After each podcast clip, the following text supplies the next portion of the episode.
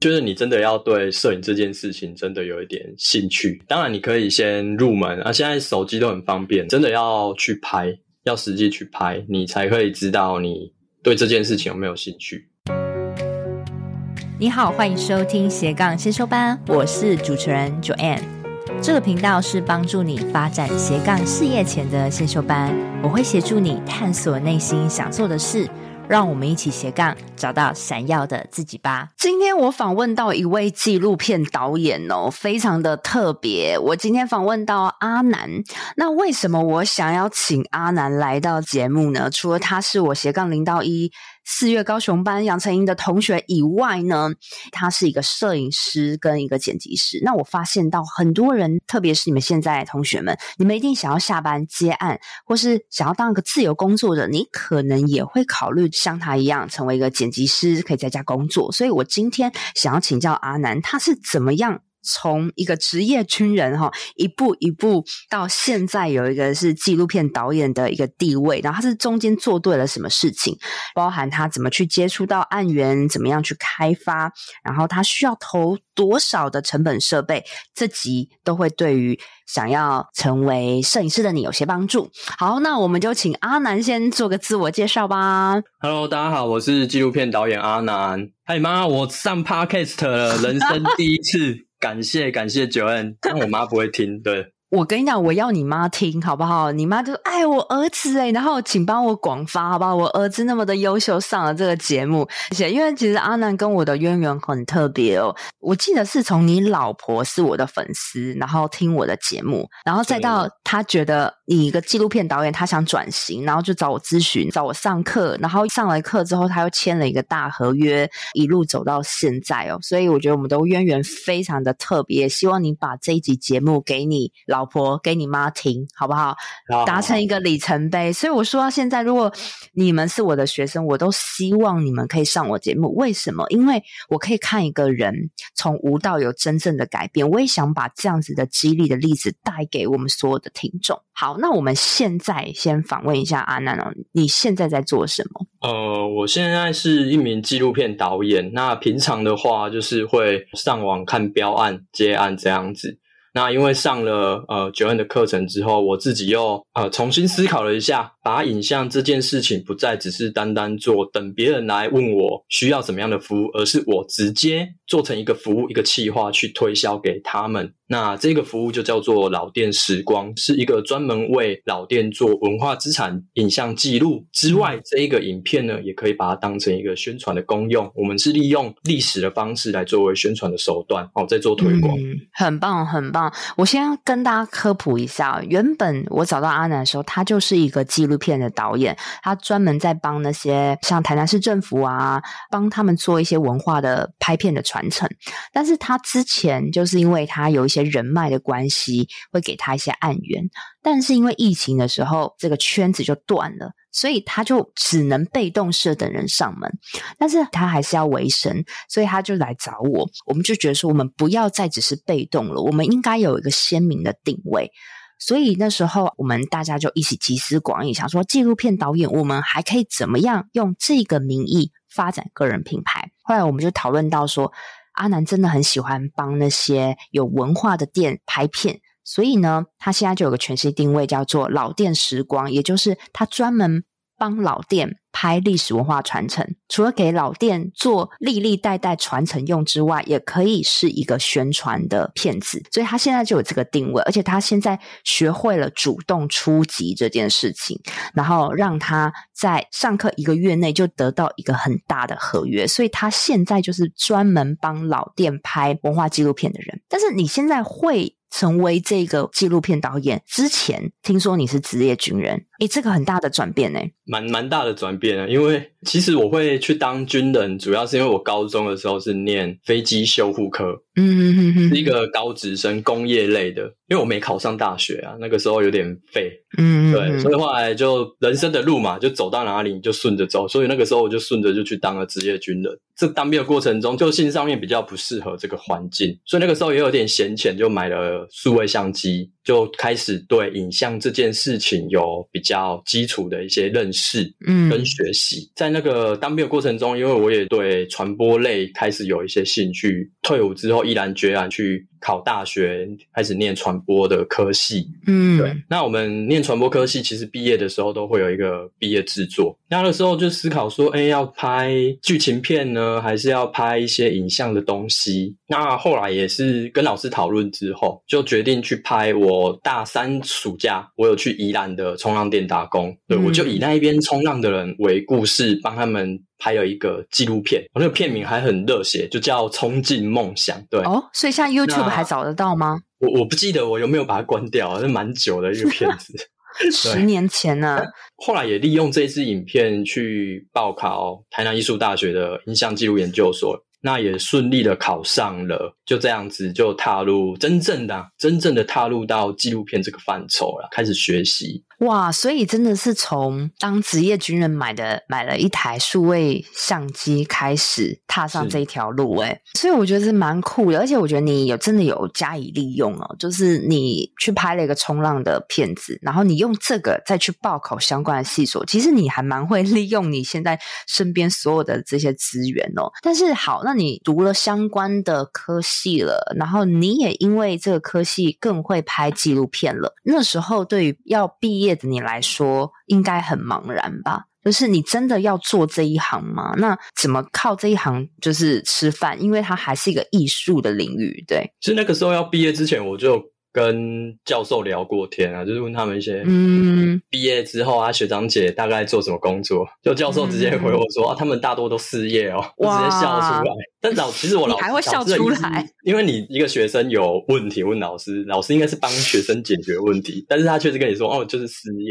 就是现在想一想啊，其实因为我们念的毕竟是艺术学校，艺术学校原本就是在那个时候。尽情去做创作、学习这件事情，而不是不是为了为毕业之后找工作这件事。所以我们在毕业之前，其实我们就我就跟同学一起去做标案，那也很幸运的，我们就是有标到新竹县政府那个时候的一民祭的一个纪录片。那我们就三个人，它是一个客家庄的一个祭典，百年的祭典，它已经是国定民俗了。对，那是一个很大的一个活动，它不只是新竹县，还有新竹市，还有桃园县，它的范畴非常大。一民祭的祭典区啊，总共有十五个大。所以他们有十五位的总炉主，那那个时候我们就帮这十五位总炉主做了一个历史的口述，因为他们十五年会轮一次，所以他在当第二次的时候已经是十五年后，当第三届的时候是三十年后，所以这个历程。有的人已经做两届，有的人做三届，有的人只能做一届。对，那就是在这样的一个过程当中，也算是第一次真正的踏入到在田野里面做纪录片这件事情。完全把老师教给你的东西都没有错，就是在那个时候真正的学以致用，就是在那个时候，老师也没有在旁边协助你了，什么都是我们自己去。哦毕业后第一支呢？哦，那个时候还在学，休学的状态啊。嗯，那那时候拍了第一支完成之后，对于你的未来的规划，有没有因为这一支片而影响？其实那个时候没有思考这么多，反而就是因为这一支影片之后，你就想说，哎，我们之后是不是再去标别的案子？刚好就有人开始，老师有介绍一些小案子，就这样子顺顺的做了。哎，这个是很多人的梦幻工作，因为像我啊，我是新闻系毕业，我就想说急着找一些媒体，然后我要赶快进这个公司去领薪水这样子。嗯、但是你变成是，哎，老师就介绍案源给你，然后你就开始拍，没有意识到说，嗯，你可能要去应征什么样的公司，你就被、啊、是没有错被推着走。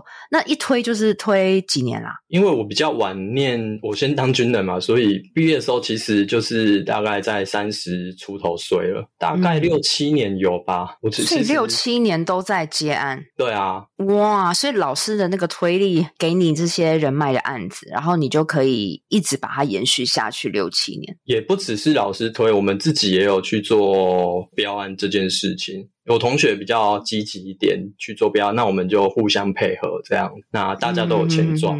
嗯哼哼，我们每个同学都有。其实自己都是自己开一间做商业登记的公司，那自己都会去做标案。或者是他们自己也有自己的人脉的介绍，嗯、那我们就是互相 cover，、嗯、对，嗯哼哼哼哼，对啊，所以由由此可知，其实成为一个自由工作者其实并不难呢。如果说你有找到一个对的人脉，可能又跟朋友一起，然后呃，随着标案陆续在介绍，其实就可以养活你六七年，你可以为自己工作，很弹性的生活。那你是喜欢现在的生活吗？还是你过去那个很稳定的军人生活？一定是不喜欢那个生活才会脱离那个生活。但你说现在是不是很喜欢这个生活？嗯、我觉得呃，目前算喜欢，但我想要转型更突破。其实这也是我最近在思考的，就是我觉得影像这件事情对我来说，我想要把它当当成一个辅助的技能。我没有办法把影像直接做一个一直为人家服务的东西。我可以生产东西出来，可是它影像是辅助生产的东西。就像因为我大学念的是资讯传播，所以其实我对网络的一些东西也有涉猎。在现在的环境就是自媒体当道，所以其实我也蛮研究这一块的。所以我一直现在都是觉得说，可以把影像作为辅助的工具。自媒体也好，或者是生产出像我现在的老店时光的品牌也好，它就是技能，但是我要有一个产品，主打的产品这样子。我们简单来说啦，你也想要有自己的频道了，不是只是单纯接案。因为像我的剪辑师就是这样，他虽然是帮我剪 Podcast 音档，但是他一样有一个自己个人的形象平台，所以他一边除了自己可以像你以前的生活一样一边接案着以外呢，因为他也会露出他的声音、他的脸。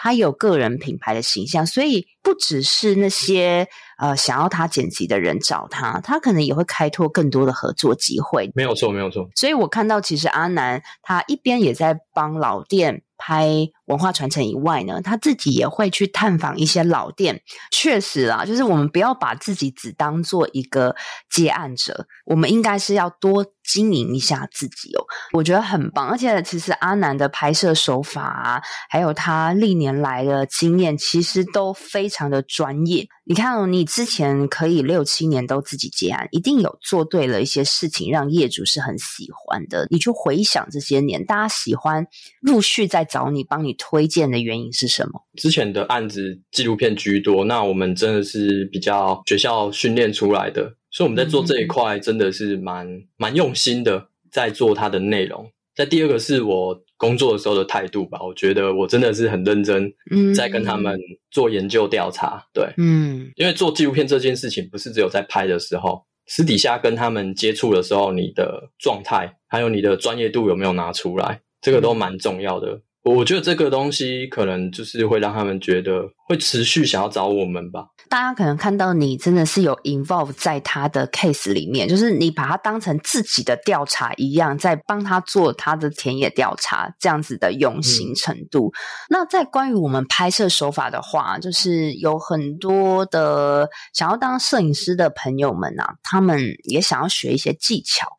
那我知道阿南特别是会拍空间活动，那你觉得呃，就是拍像这种一直变动的这种活动，是需要注意哪些技巧？拍活动其实特别要注意的就是你必须要不断的观察环境，所以我们两只只有两只眼睛，可是你要可能你的余光还是你的思考要去思考到整个环境的动态。就举例来说，就是像拍一场候选人的活动。那候选人上台之后会有什么样的动作？哦，可能会有一些大咖会跟他握手，或者他会介绍某某人来现场，或者是他们等一下可能会挥旗呀，这些你可能其实你自己都预先都可以设想得到，所以那些画面就很重要。所以器材重不重要？器材很重要，可是你没有先观察到那个现场的环境，那个情感把它拍到的话。那你器材再好都没有意义啊！嗯、你拍不到都没有意义。真的，因为其他器材都很好了，其实比的是细腻程度。我觉得阿南虽然不是这种业务的这种特质，你们听他讲话，虽然没看到他哦，但其实他的特质，我觉得是在于对人很细腻的观察。他会发现，哎，他有这样的情绪的时候，我要赶快捕捉这个镜头。他们等一下要握手了，要有什么样的冲突画面了，你可以赶快记录下来。对，那你后天锻炼有差吗？你觉得？有差，因为像我们研究所在上摄影课的时候，教授没有教你哦，我们现在快门要设多少哦，光圈要用多少才可以拍出这样的画面。我们老师他叫张兆堂。他是去年的金马奖终身成就奖得主。哇，他上课是怎样？他超大咖，摄影界超级大咖。他上课他没有教我们这些哦，我们干嘛？嗯嗯，不断的他就放他的作品，然后加上配乐，嗯、就这样而已。啊、你说放纵他的作品，就是你一边看他的作品的时候，你就开始看看看看，你就会开始看到这个影像的意境。看完之后，就大家就会讨论，或者是丢自己的作品上来，大家会看，会互相讨论。我们是这样子训练，好特别哦！所以他是在一个投影片上，然后就放一张他拍的照片，然后放一个轻音乐。对对对，哎，我想认识他。他比较古老、古典一点，看老师的作品，或者是看老师的纪录片作品。我觉得上次上课方式非常棒诶，因为你说那些技术光圈这个东西很硬嘛，但是有时候是这样，很奇怪哦，都是同一个画面，但是为什么不同人拍出来不同角度，有时候他给你的那个情感冲击是不一样的。那那绝对不是因为你什么快门光圈多少、数字多少而有的哦。所以我觉得老师他是。他上上课方式是蛮有用的。那那你觉得你们一群人在看老师的作品，搭配着这些浪漫的音乐下，激荡出什么样的火花？你会思考你的拍摄跟老师有什么不一样？嗯，我们一样出去的时候，为什么老师可以用一支手机就可以拍出这样的画面？其实我们老师多半都是拍人啊，嗯、他的对象都是人居多，嗯、就是社会人什么样的一个状态。所以这也就变成训练出我们要去做观察这件事情，有点街拍的风格，在社会上面，你去拍一个环境，怎么样的人做什么样的动作，就是因为这样子慢慢训练出来的。那个你没有办法用太多形容去讲说这张照片特别要讲些什么样的事情，但你就会一直很专注的看着他，他好像就有一点东西在跟你讲，但你又觉得就是那个感触。似懂非懂的，但我们不是说老老师终究是他毕竟是大师了，对，但我们自己也是有自己的风格在，自己喜欢拍一些什么样的东西。嗨，听众们，这是中场，我是主持人 Joanne。斜杠先修班品牌理念就是想要帮助想要成立斜杠事业，但是不知道如何开始的新鲜人，甚至如果你已经是在斜杠事业努力中，但是却快撑不下去，没有变现模式的同学们，你们也是我一直服务的客群哦。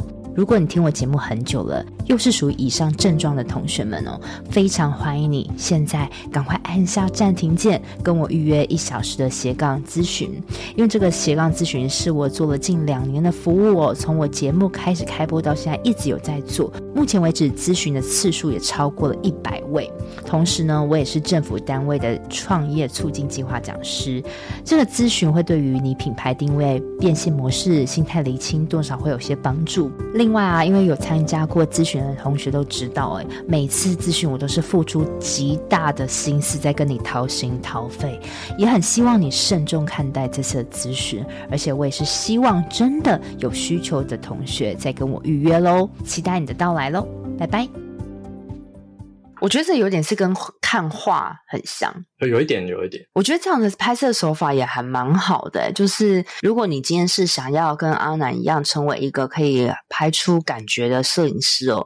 我觉得最快的方法是找一些前辈，或是你觉得他们拍的很好的人，去看他的每一个场景，去跟他讨论为什么你会想要抓这个感觉，或是你跟他在一边拍的时候，你就会越来越了解。这个需要长期的观察。我举自己为例，我不是一个会拍照的人，我超级不会拍照。我觉得我就是没有那个天生的敏锐度，就像拍一个。地方，我跟我朋友拍出来的感觉是完全不一样。如果你今天有做到跟一个朋友讨论，你们都是拍同样的一个公园场景，那你你会发现，你可以跟他讨论为什么他会抓这个角度，他的脑袋里在想什么，为什么会抓这个角度。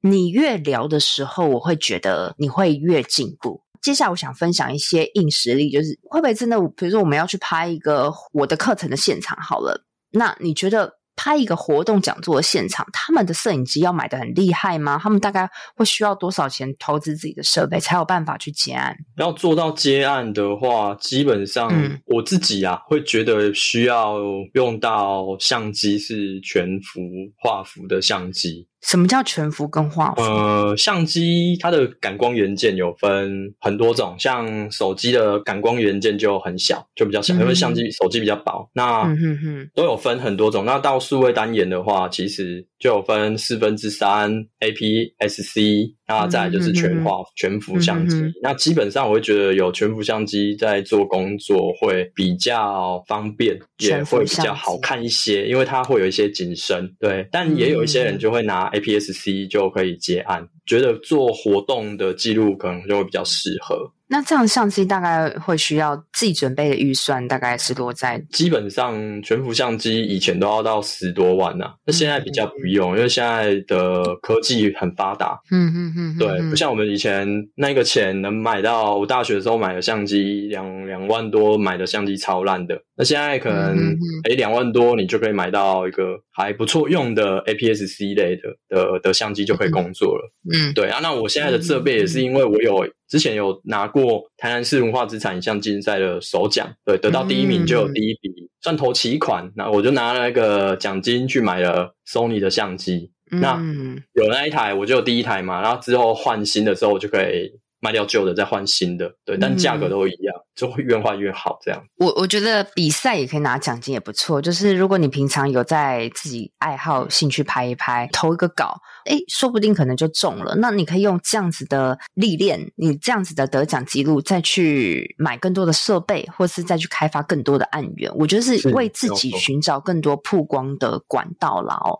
那你看，在这六七年来，你自己开工作室、自己接案，有没有曾经遇过一些低潮？低潮的话，就比较是上一次就疫情的那个阶段。那时候我刚好在做台南市成大的全大运的纪录片哦，很大哎、欸，很大哎、欸，很大，呃、嗯，钱也蛮多。嗯、然后做到快完了，就差两三天吧，拍最后的，然后就要做剪接了，结果就取消了。哈，直接对啊？你那时候是都没有拿到钱吗？没有没有没有，真的就是我们工作就是看你做到多少。哦哦，就是，但是这个东西最后就没有完成品，嗯、就也没有没办法生出片子，因为很重要的一个他们的开幕仪式就没拍到。为什么？怎么是发生什么事情了？当时就疫情啊，疫情就刚好那个时候严重爆发，所以就整个活动都取消。嗯、然后比赛后来也是有有，他们比赛后来就默默的就办掉，就结束掉，因为学生还是需要有比赛。那一些颁奖活动啊，哎，开幕活动啊，就没有没有办这样。从那时候就整个气就慢慢的越来越小，越来越小，越来越小。哇天呐！所以疫情，你看我们疫情也是熬了两年多。但是我知道阿南，你有跟我讲，你这两年多其实你也在找方法。你不是后来又开了一个 YouTube 频道，后来也这也是一个你的经历，然后后来也没有下文。你可以跟我们分享那时候疫情所有的活动都取消，你那你当然就没有生意嘛，对不对？然后所有东西都被打回原形了。那你那时候做了什么转变？因为那个时候大家比较关在家里嘛，很常用网络嘛。那这种外送啊，也是因为这样子生意都不错嘛。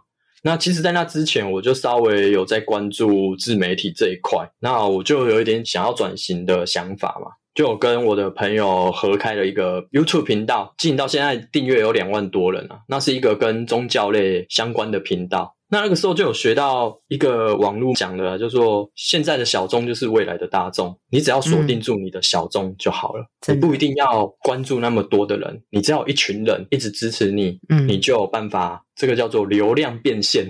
就像我们我现在的斜杠先修班一样，对不对？对对对，我们在自己的一个小社团，但是哎，也这样子也变成一个公司、一个企业、一个模式，对吧？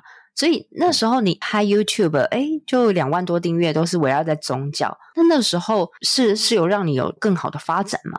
其实还是有一些瓶颈啊，因为我们毕竟是拍 YouTube，所以我们后来也规划了去做宗教相关的电商这一块，在转换率上面其实也没有到那么好。我跟大家科普一下哦，他的意思是说，因为他跟他朋友，因为这我了解啦，就是说他跟他朋友是合开一个。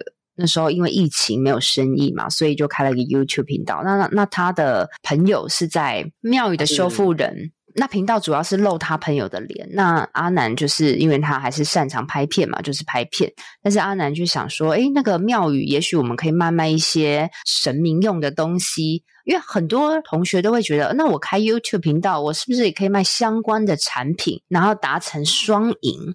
好，那后来结果怎么样？呃，就转换率其实蛮差的。真的，我们都太一厢情愿，这不是只有你哦，很多人都会觉得啊，我有流量，产品在那边，人家就会买吗？没有。对都想得太美好了，因为你还是一个被动式，你一直觉得有人会买，但是你没有经过特殊的行销包装，其实人家看影片其实就是划过而已。对，所以又一次受挫。对，也不是说我们的东西不好，我们也是特别选过、嗯、特别挑过，真的是好的东西。嗯、那也在频道跟我们的节目里面都不断的有宣传，我们的社团也都有宣传，嗯、但这些量就是冲不起来。阿南那时候还有跟我讲到说，即使他们两万多的订阅，然后有一支影片还有十万多的观看次数，但是广告营收。不是还有广告营收吗？YouTube 营收其实也没有很好，就是毕竟只有两万订阅，我们每一集大概也就一万左右的观看数，所以大概平均广告多少？对，一个月大概可以领个三四千不等，而且还有两个人分。没有错，没有错。对，所以大家真的都想得太美好了，就是啊，我我的 YouTube 好不容易冲到两万，但是你可以看到广告收益也才那几千，绝对没有办法让你离职了。所以那时候我也鼓励阿南啊，就是。我们成立自媒体是没错，但是自媒体它是我们形象的表露平台，我们要有自己的服务，但是我们的服务也不是被动式的挂在那边等别人下单，而是我们要主动出击去找顾客，对不对？所以我觉得阿南就是。又经历了一次转型，就是从他原本毕业后政府标案好几年，后来疫情做 YouTuber，然后发现诶这样子也没有办法有生意。后来我觉得再一次转型是在他上完我的课，他做一个，我觉得这次是完全是为了你自己的定位了，对不对？没有错，没有错。对，所以像阿南，他现在有个全新定位，就是他后来成立了自己的个人品牌，叫做老店时光，也就是帮助百年老店，帮他们拍文化纪录片传承，自己也有一个明确的鲜明定位，等于他现在就是为了自己而服务，有自己很明确定位的品牌。那阿南，你怎么会决定出这个定位来的？因为你当初是什么案都接嘛。然后到现在，你已经知道自己要拍什么，这个是你怎么决选出来的？因为那个时候在就 Joanne 的那个斜杠养成营里面，因为我们上课的时候，我觉得那个课程的设计真的蛮不错的啊，就是把自己想要做的或者是曾经做过的，通通都写出来。其实我就有写到一个，因为我曾经帮文化局拍过连续两年的老店的纪录片哦，那个算是公部门的案子。嗯其实，在那个过程中，我就有发现，诶，这样的东西不会像我以前做的标案那么的大，因为标案可能是一整个大活动、大祭典哦，大的历史文化。嗯嗯嗯。那在这个小部分，其实小人民、小众里面，他们也有他们自己的故事，很需要被记录保存。嗯嗯嗯。对，像我之前做的一间印章店。这间印章店，他们的历史追溯的渊源，居然可以追溯到西海安事件，嗯哼，里面的一位参与者。小小的百年印章店，居然跟这样的事件，居然有些微的关联。嗯，对，那这也是他们有趣的地方啊。那后来在上课过程中，诶，大家就集思广益之后，大家也推荐我可以帮。老店继续拍纪录片这件事情，所以在这个课程中，我就决定以这样的一个目标来作为我再次发展的一个目标，这样子。对对，对，所以从这边听到什么呢？就是你也许之前是随便案子，什么大案小案子都接的人。你没有自己的明确鲜明风格定位，但是你其实可以从你过去接的案子中发现什么样的东西你最喜欢。然后呢，你再去发展出自己的那个风格。所以那时候我们大家就是写 memo 纸啊，一直疯狂的讨论啊，就会发现，哎，阿南也自己审视了自己，发现我真的蛮喜欢帮一些小店做记录，这是我的灵魂，这是我喜欢的事情。所以我们就想说，那你如果个人品牌是做专门就是帮老店拍纪录片的这个特色，会不会是一个好方法？那那时候阿然就诶突然又燃起了一些信心，觉得诶真的诶我我真的想要帮他们做这些文化传承，可以历历代代都知道阿公阿嬷曾经做过什么什么样的东西，然后也可以让它推广到国际，我们都觉得这是一个很有意义的事情哦。那后来我们真的就是开发嘛，我们想定了一个之后，我们就开发，然后后来阿南也非常给力的，在一个月的时间，他就是主动联络一些台南的百年老店。你是怎么去开发的？可以跟大家形容一下子这个部分。嗯，因为毕竟之前就是做过文化局的案子嘛。所以其实那些名单我是有 留下来的，对，那之后我就从那一些名单再一一筛选出比较有可行性的一些店家，嗯，我就从那一些店家着手直接发 email 给他们，然后就再打电话给他们。当然这些部分也是因为 Joanne 那个时候上课有教我们 email 里面可以怎么写，那电话大概可以怎么讲，因为我毕竟不是做业务出身的。你那时候我记得你很紧张，对对对，我我 一直跨不出去。那个时候一开始有点不太敢打电话，对，这也是事实。嗯嗯对，但是后来那些心魔啊，一些心墙也都在 Joanne 的鼓励啊，跟呃，应该说老师也要有一点点他的他的威严在，不然你怎么真的做？如果都说哎，对啊，对啊，加油加油，你真的也不会做。我就跟他讲说，你今天就给我完成什么？你今天就直接给我。全部发完，所以你你你告诉大家，你那时候我记得发不到二十封的 email 就有一个跟你联系了，对不对？哎，对，大概就是二十封左右，就有刚好一位店家直接回传说，哎、嗯，他有兴趣这样。然后那时候我叫你登门拜访嘛，没错，就直接登门拜访了。但是这个店家好像因为你的 case 还在正在进行中，还不能先透露他的店家。但是你你那时候是到现场，然后就。他是怎么样跟你完成签约？因为我觉得很多人他都面临到他想要开发 B to B 的客户，所以我那时候就跟他阿南讲说，你就先发 email，你十封会不会中一个？二十封会不会中一个？有一个你可能就得到上万甚至以上的生意了。他马上把这个学费几乎赚回来了，对吧？所以你那时候就发了二十封 email，然后全打电话。他有一个说有兴趣，你就到现场。对，就是我们就他是说他有兴趣嘛，那我就直接跟他约好时间，就去他的商店里面，他的店家里面去跟他做一个简报，说我是什么样的背景，我曾经做过些什么样的作品，经营过什么样的东西。哦，那在老店的、嗯、老店时光这个纪录片上面，我们是怎么样的规划？我们的呃拍摄的时程大概有哪什么时间？拍摄的步骤会有哪些？哦，一一的讲解给他听，哎、嗯，那最后再跟他报价这样子。嗯、呃，他其实就蛮有兴趣的啊，所以听完之后，他马上就说 OK，他想要尝试看看，因为其实他们也算蛮年轻的，也想要为他们的老店一直做一些很新的想法。所以最后阿南还发现说啊，就是其实老板根本也没有在乎说他过去有多多的案子或是经历。老板只是怎么样？他现在需要，刚好有个人找上他来，诶，就成了。所以大家不要把这些开发想得很难哦。只要你有做一些事情，你有展现你的热忱，你有一点点底子，你所有事你都可以做。但是这是要建立在你有一个明确的定位，加上你有个付费项目说得出来，你有让顾客在你的眼前。其实成交就是这样发生，所以我一直这样带着同学们，所以我很开心听到阿南呢，今天真的是啊、很棒，就是受了很多的波折之后，现在成立自己的个人品牌，然后也一边做着他很喜欢的事情。那最后的最后，阿南有没有什么样的建议可以给那些想要斜杠做摄影师的人一些建议呢？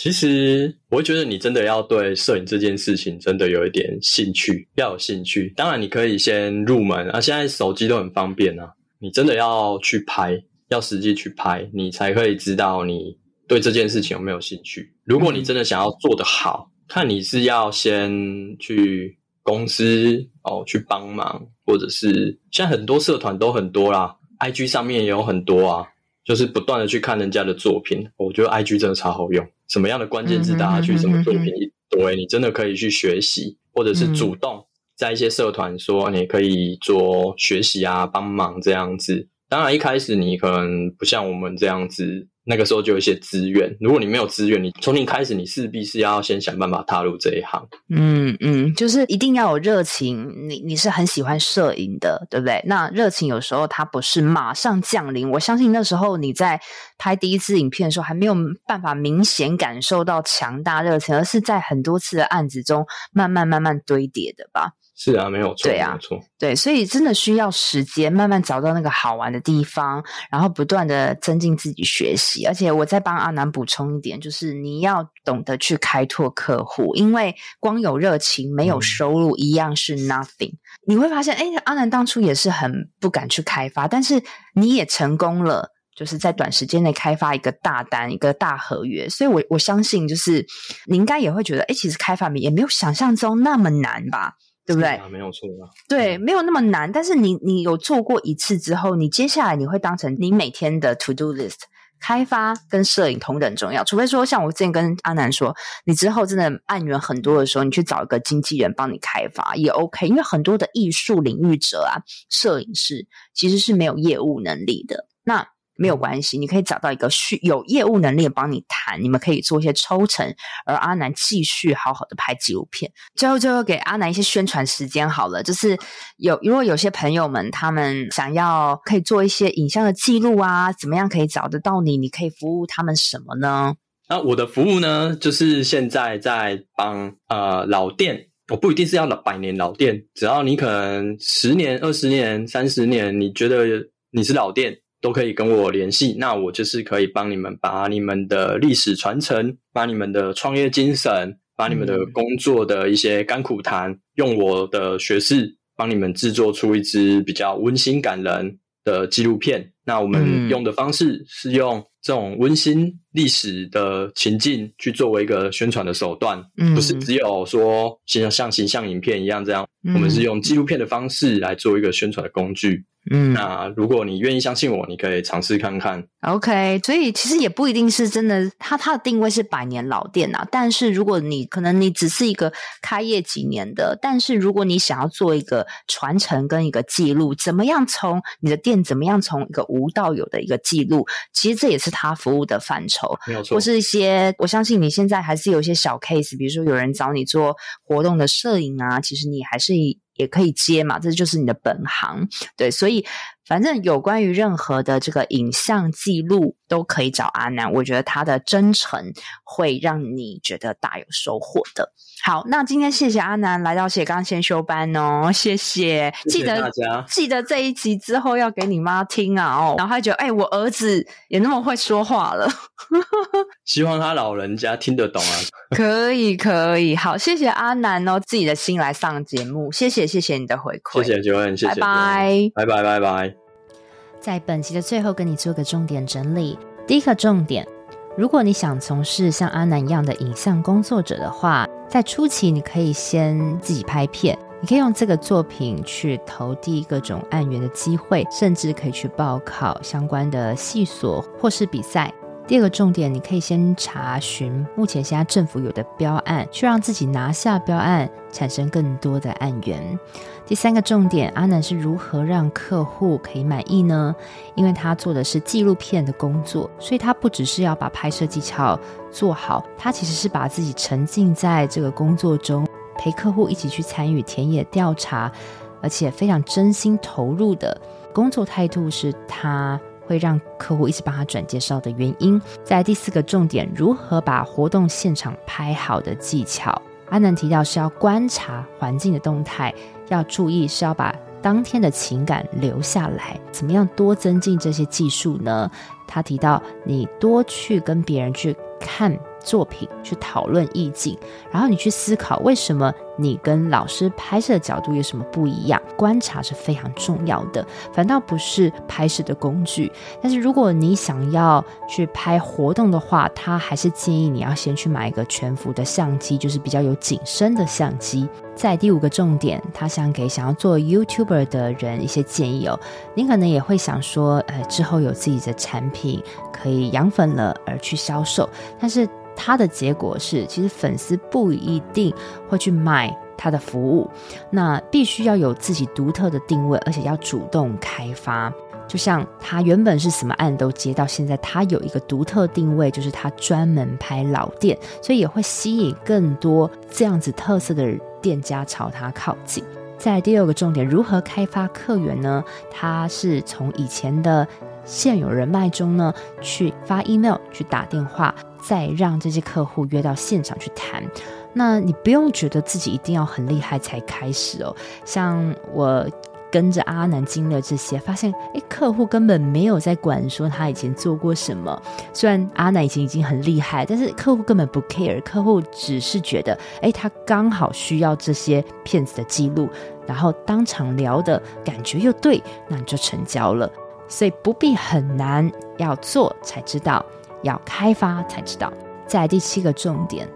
你要从事影像拍摄，你一定要是对这行有兴趣、有热情的。但是刚开始，你一定不会觉得这就是你的命中注定。你要实际去拍，才会知道你有没有热情跟兴趣。最后的最后，帮阿南宣传一下，他的服务呢是帮店面去拍摄历史传承、创业故事的纪录片。如果你需要相关的活动摄影呢，你也都可以联系阿南。我把阿南的资讯放在节目的内文中，希望大家可以给他一些机会。那我一直都很希望我带给我听众的故事就是一个真实励志的故事。我也希望给我的付费学员一些上节目的机会，我觉得这是我对他们的承诺。那你们也可以看到一个人他真实的改变。希望阿南的故事可以给对于想要从事影像或是剪辑拍摄工作的你有些帮助。我们下周见喽，拜拜。